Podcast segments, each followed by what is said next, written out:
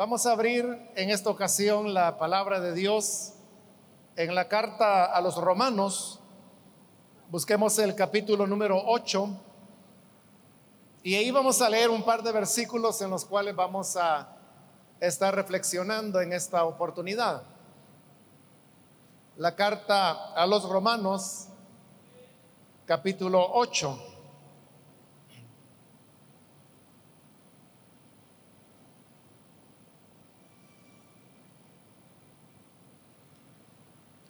Dice entonces la palabra de Dios en Romanos capítulo 8, los versículos 7 y 8 que nos dicen,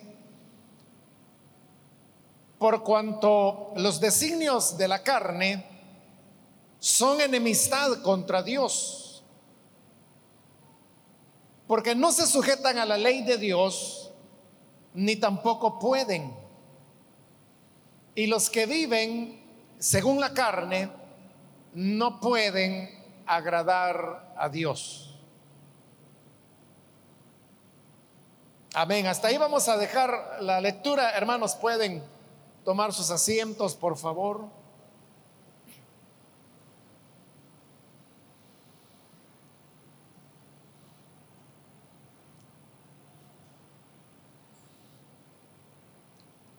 Hermanos, la historia de la creación del ser humano es bastante conocida, aún por aquellas personas que ni siquiera leen la Biblia.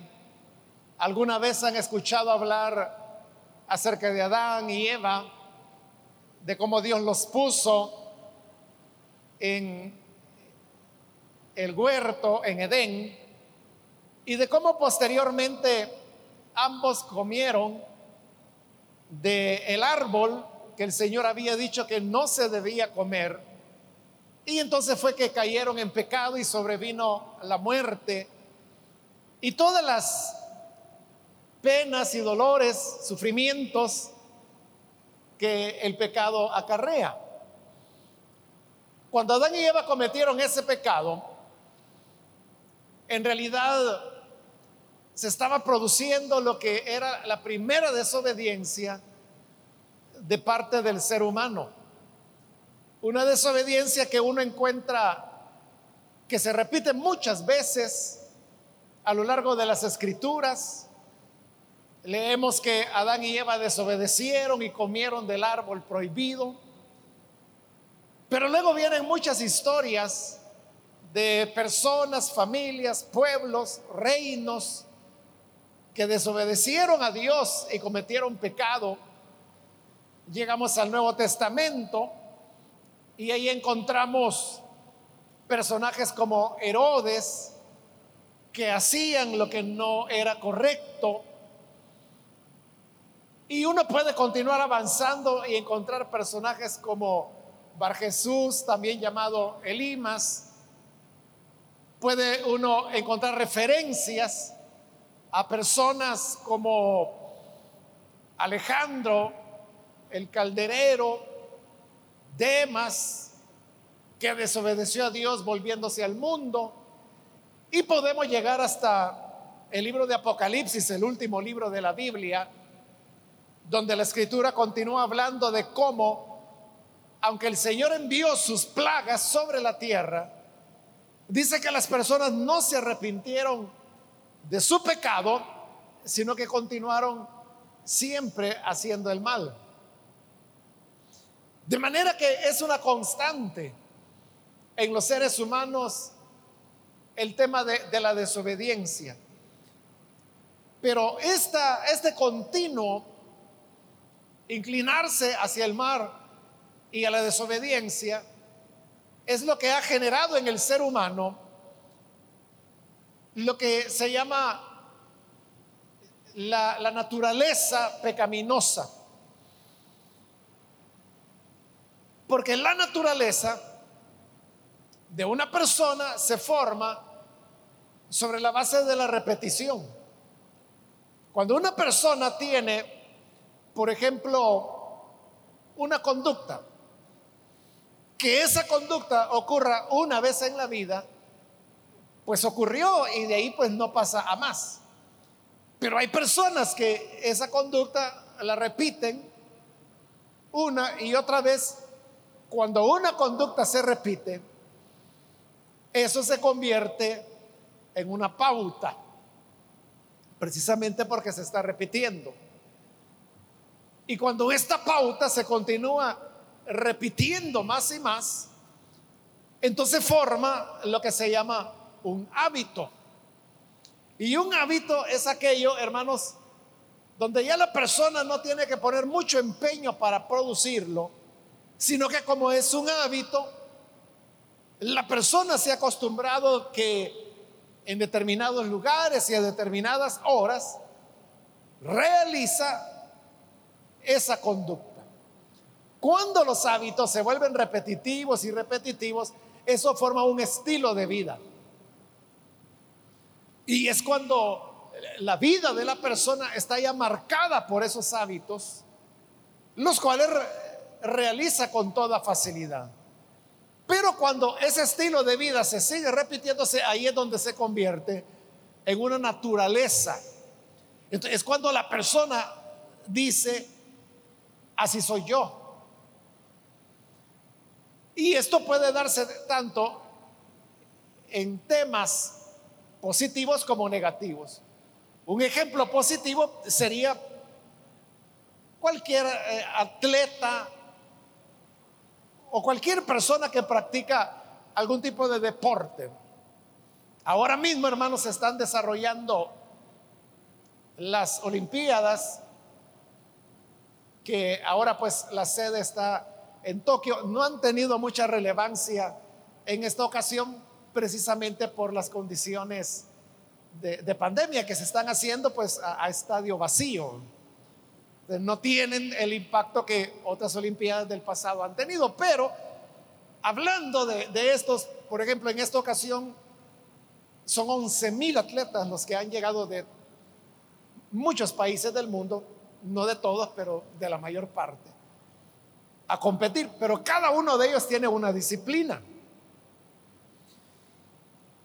Estas personas comenzaron con una conducta, o sea, en alguna ocasión tuvieron que tener su primera experiencia, por ejemplo, nadando, corriendo, salto largo, salto alto, las diferentes disciplinas que hay, ciclismo, esgrima, etcétera. Pero tuvo que haber una primera oportunidad. Eso fue una conducta. A estos atletas que normalmente comienzan siendo niños o niñas, pudieron haberlo abandonado, pero si les gustó, entonces quisieron jugar de nuevo o ir a entreno de nuevo. Al repetirse, eso se convierte en una pauta. Entonces ya la persona tiene la pauta que sabe, por decir algo, ¿verdad? Que lunes, miércoles y viernes tiene entreno. Eso se convierte ya en una pauta. Sabe que en esos días de la semana, a esa hora le corresponde entreno. Pero si la persona sigue practicando esa pauta, la pauta se convierte en un hábito. Hay un momento cuando, por ejemplo, es sábado y este niño o niña no tiene entreno porque es sábado pero ya tiene el hábito. Entonces, ¿qué hace? Va a jugar y hace los ejercicios sin necesidad de que haya un entrenador que se lo esté pidiendo, porque ya es un hábito. Si sigue practicando este hábito, esto se va a convertir en un estilo de vida. Cuando se convierte en un estilo de vida, ya es la vida de la persona que gira alrededor de esto. Hoy, hermanos, hay documentales que hablan eh, y revelan la verdad acerca de estos grandes atletas que, van a los Juegos Olímpicos. Y son niños y niñas que, que se dedican totalmente a ese deporte o disciplina. Dejan de estudiar, no estudian durante años. En algunos países incluso los separan de sus familias. Y ellos están en lugares de entreno, normalmente fuera de las ciudades, donde ahí no puede llegar nadie. Son lugares que están como muy privados, o sea, ni la familia puede llegar. Los padres no pueden llegar a ver a sus hijos. Y en estos lugares todo está organizado alrededor de esa disciplina. Entonces, se alimentan para rendir en esa disciplina. Toda, todo su ejercicio, su entrenamiento, su formación, su disciplina mental, física, todo está concentrado. Ese es ya un estilo de vida. Y luego se convierte en una naturaleza. Y por eso es que cuando se convierte en la naturaleza de la persona por la repetición, esta persona hace las cosas que nosotros no podríamos hacer aunque lo intentáramos muchas veces de la manera más fácil. Es decir, nadar 100 metros en pocos segundos, para ellos eso es el pan de cada día. O esas, esas niñas, porque son niñas de 14, 15 años, que hacen esos juegos de, de barras. O sea, que uno la ve que con tanta facilidad hacen algo y que le hacen para un lado, para el otro y una velocidad increíble y terminan cayendo de pie. Eso parece fácil, ¿verdad? Pero trata de hacerlo usted alguna vez. Pero ¿por qué en el caso de ella se, se ve de que es pan comido? Es porque ya es su naturaleza. Ahora, ese es un ejemplo positivo, como le digo, estamos hablando de un deporte. Pero también hay ejemplos negativos. Y un ejemplo negativo es el pecado. Que una persona puede practicar un pecado, esa es una pauta y podría abandonarlo. Pero si lo repite, lo repite, se convierte en un hábito. Ahí es cuando la persona dice, tengo un vicio. Y el vicio no necesariamente tiene que ver con sustancias como alcohol o drogas, ¿no? Un vicio puede ser una, una práctica, puede ser un pensamiento que se repite una y otra vez. Pero es un hábito en realidad. Si ese hábito se continúa repitiendo, se convierte en un estilo de vida. Y ahí es cuando nosotros decimos, es que esa persona tiene la costumbre que hace esto, esto, esto. El que adopta la mentira se convierte en estilo de vida la mentira. Y hay personas que mienten sin necesidad. Y luego viene la otra etapa, que es cuando ya se convierte en una naturaleza. Cuando se convierte en la naturaleza de la persona, ahí es cuando esta persona dice, es que mire, yo no puedo cambiar. Ya lo intenté, pero no puedo. Cuando el ser humano, como a través de milenios de desobediencia, nosotros hemos desarrollado lo que se llama la naturaleza pecaminosa. Y esta naturaleza pecaminosa que con la cual todos nacemos, todos la tenemos. Es la que siempre nos está inclinando al mal. De esa naturaleza pecaminosa es que están hablando los dos versículos que hoy hemos leído. Lastimosamente, cuando Casiodoro de Reina hizo su traducción, él cometió un error. Y es que la palabra sarx, que es la palabra griega, por ejemplo, que Pablo usa acá, él la tradujo carne. Y nosotros, desde nuestra cultura, cuando leemos carne, lo que entendemos es el cuerpo. Pero para cuerpo, en el griego hay otra palabra diferente, que es la palabra soma. Son bien diferentes, ¿verdad? Una cosa es soma, otra cosa es sarx.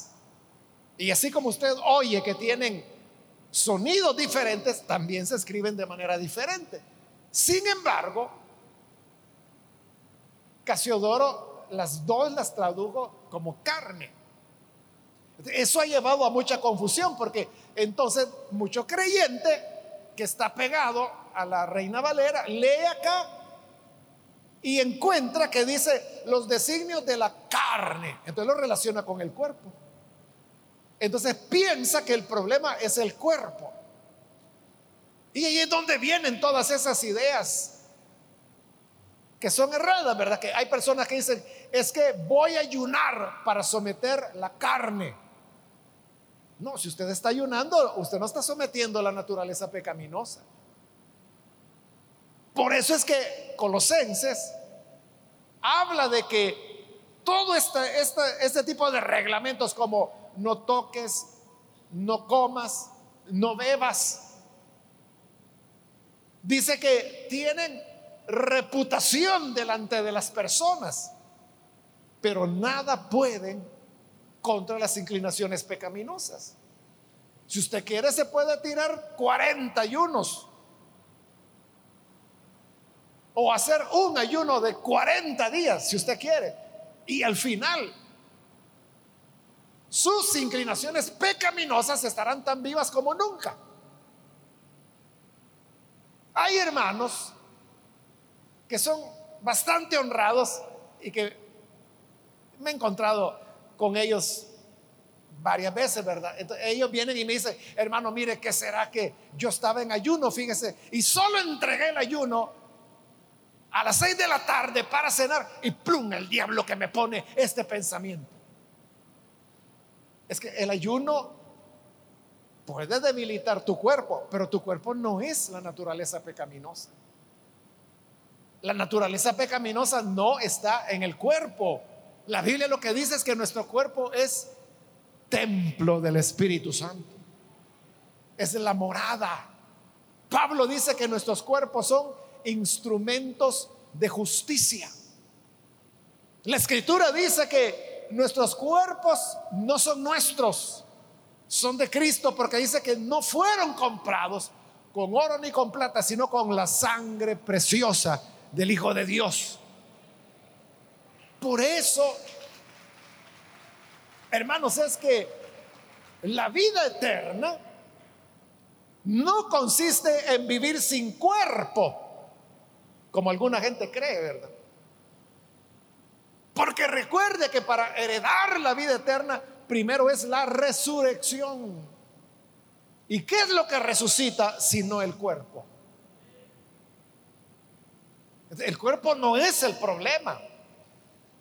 El problema es la naturaleza pecaminosa.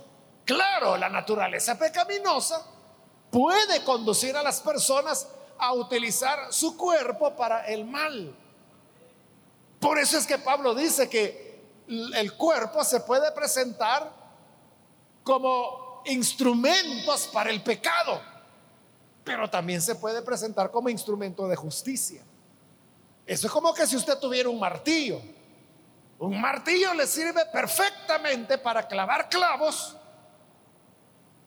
y elaborar una mesa, por ejemplo. Pero también usted puede utilizar un martillo para romper algo o para dañar a una persona, para herirla. El martillo no es ni bueno ni malo, es quién lo está usando, con qué fines lo está usando. La naturaleza pecaminosa es nuestro problema. Y si usted me pregunta, ¿a dónde está la naturaleza pecaminosa? Está en el cuerpo y está en el alma de las personas. El pecado permea toda la totalidad del ser humano. Y por eso es que es todo el ser humano el que necesita ser renacido.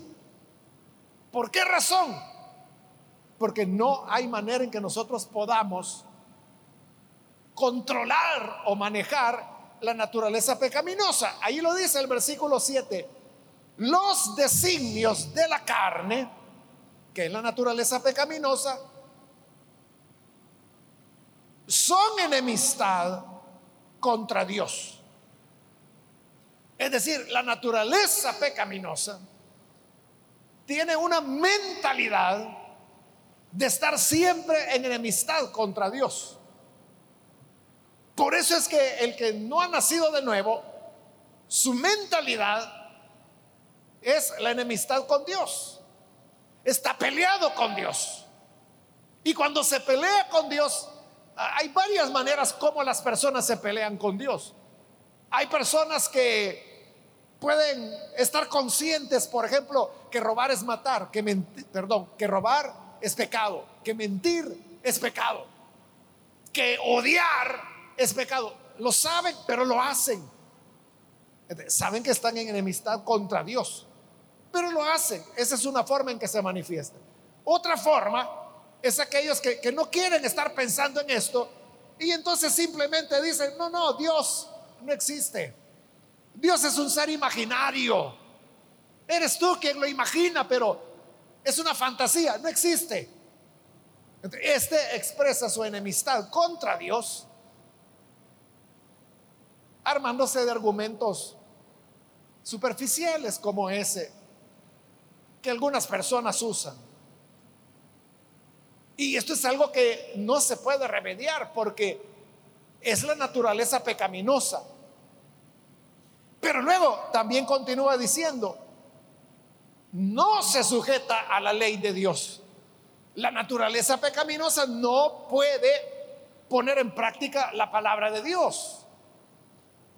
Si Jesús dijo, al que te golpee en una mejilla, vuélvele la otra, la naturaleza pecaminosa no puede hacer eso.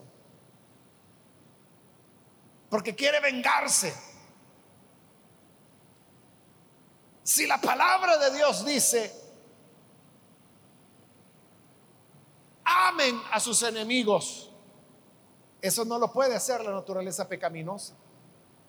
Porque la naturaleza pecaminosa lleva a las personas a odiar a su enemigo y a buscar la manera de vengarse, de hacerle mal o destruirlo.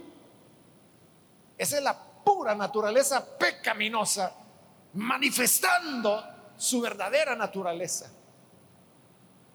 Si la escritura dice, Sed perfectos como vuestro Padre es perfecto, como lo dice Efesios. La naturaleza pecaminosa no puede aspirar a eso. Más bien se acomoda a hacer lo malo, a hacer lo negativo. Por eso es que dice acá que no se sujeta a la ley de Dios. Y luego dice, ni tampoco puede. Suponiendo la eventualidad, porque en realidad el ser humano que anda en su naturaleza pecaminosa no quiere, no quiere nada con Dios, no quiere sujetarse. Pero digamos, supongamos que alguien sí quisiera. Dice ese versículo, no puede. Aunque quisiera, no puede de eso trata, hermanos, precisamente este capítulo 8. Bueno, comienza desde el 7, que es cuando Pablo dice, el bien que quiero hacer, no lo hago. Y el mal que no quiero hacer, eso hago. ¿Cómo es eso de que no tengo voluntad? para hacer el bien que quiero hacer. ¿Cuántas veces no le ha pasado eso a usted? ¿Cuántas veces no le ha ocurrido que usted dijo, por ejemplo, no vuelvo a hacer tal cosa? Y en los dos o tres días ya lo estaba haciendo. Claro, se sintió mal, se sintió desgraciado. Le pide perdón a Dios y dice, no, hoy sí, hoy de verdad, Señor, te lo juro, te lo prometo, no lo vuelvo a hacer. No lo voy a hacer más. Y el día siguiente lo está haciendo de nuevo. Es lo que Pablo dijo, el bien que quiero hacer, no lo hago. Y el mal que no quiero hacer, eso termino haciendo. ¿Por qué? Porque la naturaleza pecaminosa dice que no puede sujetarse a la palabra de Dios. No quiere sujetarse, pero tampoco puede. Y luego el versículo 8 dice, los que viven según la carne, es decir, según la naturaleza pecaminosa, no pueden agradar a Dios. No hay manera de agradar a Dios. Y eso usted lo ha vivido, lo ha experimentado muchas veces. Y es que aunque se esfuerza, trata de agradar a Dios, con el tiempo se da cuenta que no puede, que si no es en esto que falla, es en lo otro. y que por mucho que se esfuerce, no hay manera de poder complacer a Dios. El ser humano entonces se encuentra atado. Y fíjese, para esto no hay edades. Porque igual le ocurre a un niño pequeño que a un anciano. Uno podría decir, eh, pero el niño no está maleado. Probablemente, por ser niño, no haya hecho cosas como emborracharse, usar drogas, odiar, ¿verdad? Probablemente no, porque es un niño o niña. Pero eso no significa que ese niño no tenga conflictos. Porque el niño o la niña tiene claridad ya entre lo que es bueno y lo que es malo. Sus padres han tratado de enseñarle lo que es correcto, lo que es incorrecto. Tiene sus propias luchas. Y ya el niño, aunque sea de corta edad, no, no puede hacer lo que es correcto, lo que le agrada a Dios. Y lo mismo el anciano, ¿verdad? El ancianito puede decir, no, yo ya tengo 70 años. E, en mi vida vieja fue otra cosa, pero yo hoy ya ni puedo con mi espalda. Pero eso no significa de que venció la naturaleza pecaminosa. En cuanto haya una oportunidad, hermano, un anciano o una ancianita es capaz de hacer un acto de egoísmo, puede mentir, puede enfurecerse, puede volverse egoísta. Usted sabe de abuelos que cometen delitos, por ejemplo, de tocamientos indecorosos con niños, a veces con los nietos mismos, las nietas. Pueden llegar a abuso sexual. Entonces, la edad no tiene que ver. Entonces, ¿cómo puede el ser humano corregir esta cadena que nos ata y que nos lleva a hacer siempre lo malo? Ese es el tema que Pablo está tratando en este capítulo 8. Y como él lo va a decir ya al final del capítulo, versículo 24, dice, soy un pobre miserable. ¿Quién me librará de este cuerpo mortal?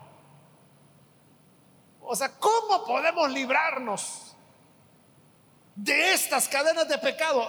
él mismo responde en el versículo 25, gracias a Dios por medio de Jesucristo nuestro Señor. Es decir, Cristo es la salida, porque Él es el que nos puede librar de la naturaleza pecaminosa. Fíjese, no es que creyendo en Cristo, desaparezca la naturaleza pecaminosa de nosotros, porque no desaparece. Lo que hace la conversión a Cristo es que nos añade una naturaleza nueva,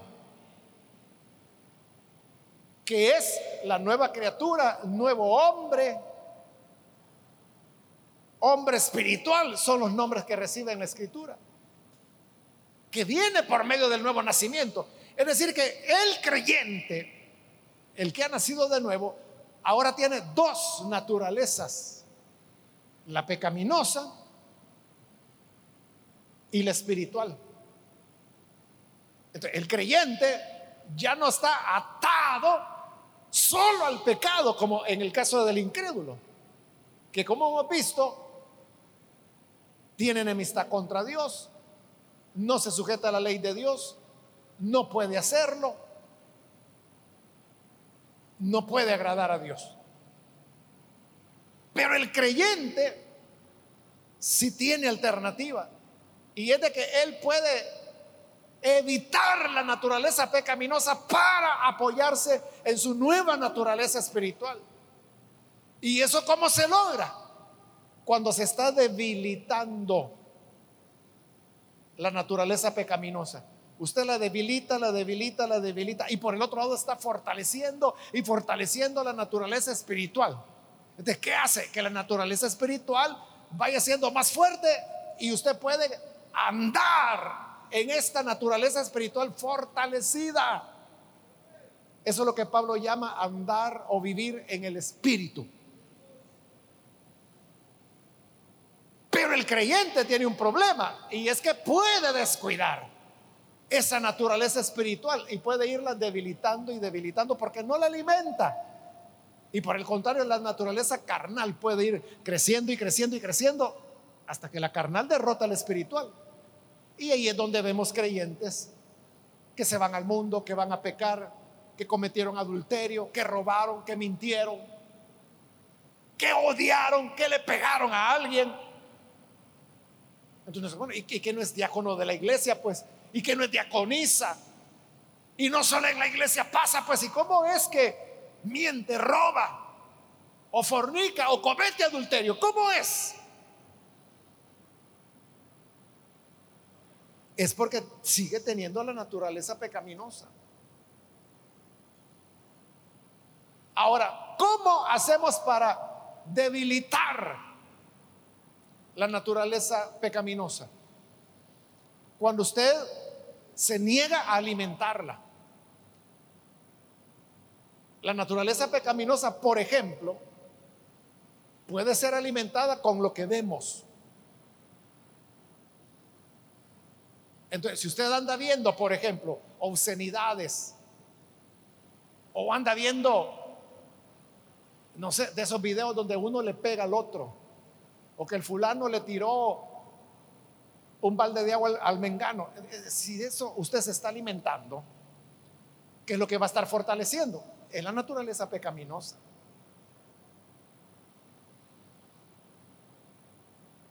O si usted, por ejemplo, tiene amistades en donde las pláticas no son edificantes, solo están hablando vulgaridades o obscenidades o cosas que no tienen provecho. Eso hace que la naturaleza pecaminosa vaya fortaleciéndose. Por eso es que la Biblia dice que las malas conversaciones corrompen las buenas costumbres. Porque alimentarse con conversaciones o amistades malas fortalece la naturaleza pecaminosa y en tanto la espiritual se va debilitando. Ahora, ¿cómo se fortalece la espiritual? La, la espiritual la fortalecemos, la alimentamos con la palabra de Dios, con la oración, con la alabanza, cuando nos congregamos, cuando servimos a Dios cuando compartimos el Evangelio a otras personas, cuando amamos y servimos a los demás. Ahí es donde nuestra naturaleza espiritual se va fortaleciendo y fortaleciendo y fortaleciendo. Por lo tanto, el camino para vencer a la naturaleza pecaminosa, en primer lugar, es creer en Jesús. Creer en Jesús no solo es que usted diga, hoy voy a venir a esta iglesia, me voy a cambiar de religión. No es eso. La conversión a Jesús es el nuevo nacimiento, es un milagro. Es cuando Dios coloca en usted una nueva naturaleza. Por eso es que usted se pregunta, yo conocí a este fulano. Este era un vulgar, este era un vago, pero solo fue a la iglesia y ahora ya trabaja, ya se peina, ya se baña. Entonces dice, ¿y cómo fue que cambió? Dios colocó una nueva naturaleza en esta persona. la conversión no es cambiarse de iglesia, no es cambiarse de religión. La conversión es el milagro por medio del cual Dios crea en el ser humano hombre, mujer, niño, anciano, una nueva naturaleza. Esa es la base. Y lo segundo es, de ahí en adelante, alimentar la naturaleza espiritual para que la naturaleza pecaminosa no vaya a tomar control de nosotros. Y los que andan en el espíritu dice Pablo, recibirán honra, gloria e inmortalidad. Pero los que siguen en la carne cosecharán vergüenza, condenación. Que Dios nos ayude entonces para creer en su Hijo Jesús y para alimentar siempre nuestra naturaleza espiritual. Amén. Vamos a cerrar nuestros ojos. Antes de orar, quiero invitar a los amigos o amigas que todavía no han recibido al Señor Jesús como su Salvador. Pero si usted ha escuchado hoy la palabra del Señor, yo le animo para que usted pueda recibir al Señor Jesús. Si hay alguna persona que hoy necesita creer en Jesús, precisamente para que su vida cambie, para que usted pueda recibir el milagro del nuevo nacimiento, una nueva naturaleza que le dé opción para no estar atrapado solamente con la naturaleza pecaminosa. ¿Quiere recibirla? Reciba a Jesús. Para hacerlo, póngase en pie ahí en el lugar donde se encuentra. Con toda confianza puede ponerse en pie. Y vamos a orar por usted. ¿Hay alguien que necesita creer bien, aquí hay un hombre, Dios lo bendiga. Alguien más que necesita venir al Salvador, puede ponerse en pie. De este lado hay una persona que Dios la bendiga. Alguien más que necesita recibir al Hijo de Dios. Póngase en pie. La naturaleza pecaminosa está en enemistad con Dios.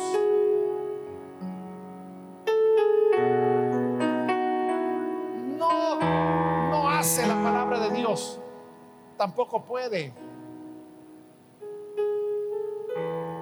No puede agradar a Dios. Pero por eso ahora vino Cristo. Para que creyendo en Él podamos tener la experiencia del nuevo nacimiento. Muy bien, aquí hay otra persona, que Dios lo bendiga. ¿Alguien más? Quiero invitar también si hay hermanos o hermanas que necesitan reconciliarse con el Señor. Puede ponerse en pie también. Se alejó de Cristo, pero quiere hoy volver. Si se alejó, tenga por seguro que fue haber debilitado la naturaleza espiritual.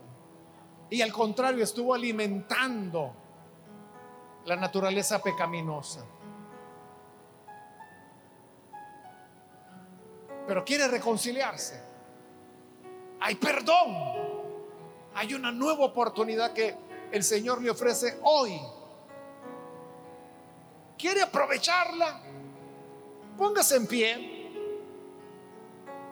para que podamos orar por usted.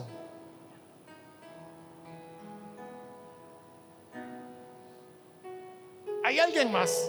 Voy a terminar la invitación, pero si hubiese alguien más que es primera vez que viene el Señor o que se reconcilia, póngase en pie en este momento y vamos a orar por usted.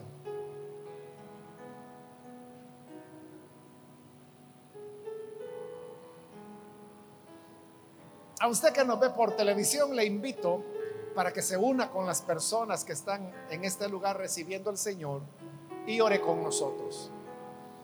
Señor, gracias por las personas aquí a través de los medios de comunicación que están abriendo su corazón para recibirte como Salvador, como Señor. Te ruego, Padre, que los perdones que les des vida nueva, que les regales esa nueva naturaleza que se convertirá en nosotros en opción de vida.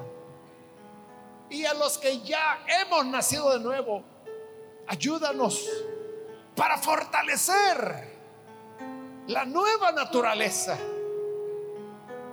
Y por el contrario, debilitar la naturaleza pecaminosa.